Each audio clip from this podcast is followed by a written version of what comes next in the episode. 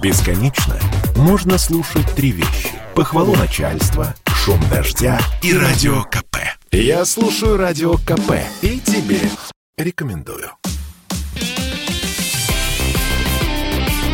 Спорт с Виктором Гусевым на радио КП. Спартаковским защитникам у меня есть претензии. А вот король футбола их похвалил бы. Здравствуйте, меня зовут Виктор Гусев. И здесь на радио «Комсомольская правда» мы с вами снова говорим о спорте. По ходу матча с московским «Динамо», завершившимся вчера 11-м туре нашего футбольного первенства, спартаковскую оборону хвалить было не за что. Особенно, кстати, уже не в первый раз, дуэт центральных защитников Георгий Джикия, Самуэль Жиго – Сначала никто не помешал динамовцу спокойно пробить головой из их штрафной, а затем бело-голубые с необычной легкостью прямо по этому самому центру обороны разрезали спартаковский редут. И 0-2. Но в итоге именно Джики и Жиго стали героями матча. Двумя голами принеся своей команде ничью, как удивительное спасение в конце встречи. Георгий был признан лучшим игроком, а действия Самуэля напомнили мне слова Станислава Черчесова, в свое время так ответившего на вопрос о возможной натурализации Жиго для сборной России.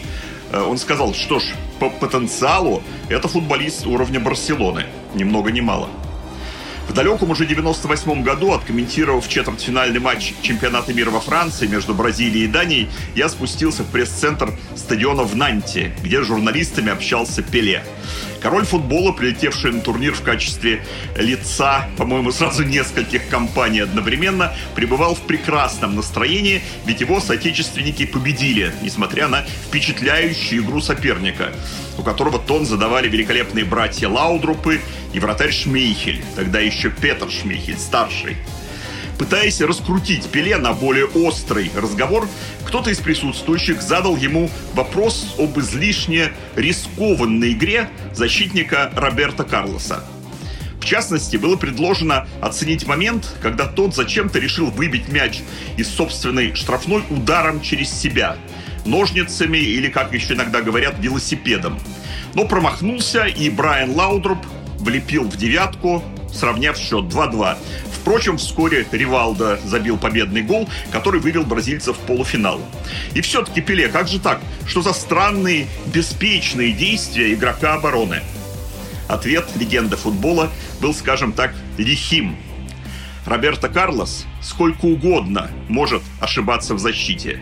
В моем представлении он компенсирует все блестящей игрой в атаке. Конец цитаты. Интересно, мог бы Пеле повторить свои слова о предназначении защитника после субботнего матча на Спартаковской арене? Думаю, вполне.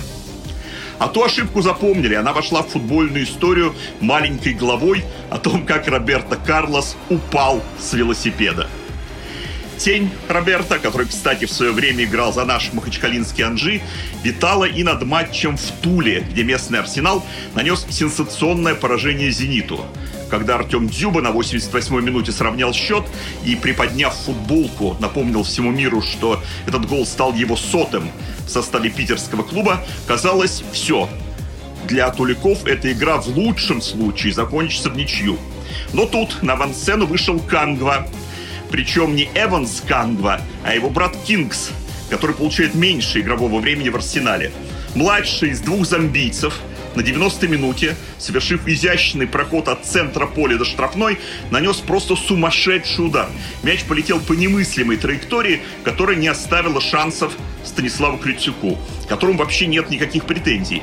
Как когда-то даже язык не повернулся упрекнуть другого вратаря, француза Фабьена Бартеза, когда тот пропустил от Роберта Карлоса. Пусть даже бразилец бил с 35 метров. Этот гол в первом матче товарищеского турнира четырех сборных, все перед тем же чемпионатом мира 98, тоже стал частью истории. Казалось, это удар мимо, но невероятная дуга привела мяч в ворота. Ученые развели руками, это противоречит законам физики. Впрочем, потом были опубликованы результаты научного исследования. Мяч летел по траектории, напоминавшей раковину улитки, и кривизна увеличивалась по мере приближения к воротам. И вывод – при определенных условиях такой удар можно повторить. Что ж, получается, определенные условия созрели почти четверть века спустя в Туле. Так что не только самовары и пряники, нет, скажу солиднее, ружье выстрелило в Туле. Но этот выстрел предельно обострил ситуацию в чемпионате. Да, «Зенит» по-прежнему лидер, но с двумя поражениями подряд.